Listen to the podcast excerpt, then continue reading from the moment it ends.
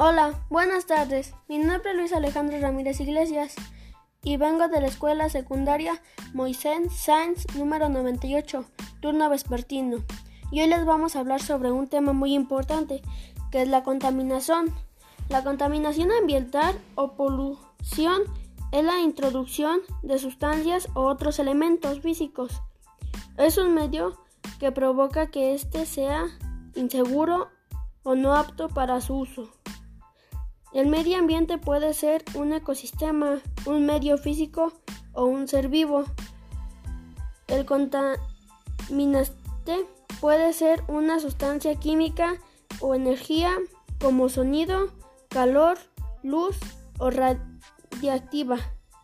Es siempre una alteración negativa del estado natural del medio ambiente y por lo general se produce como consecuencias de la actividad humana, considerándose una forma de impacto ambiental. La contaminación puede clasificarse según el tipo de fuente de donde proviene o por la forma de contaminante que emite o medio que contamina.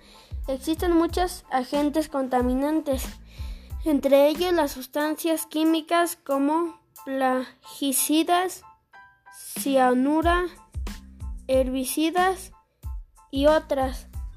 Los residuos urbanos, el petróleo o las radiaciones ionizantes. Todos estos pueden producir enfermedades, daños en los ecosistemas o en el medio ambiente. Gracias. Hasta luego.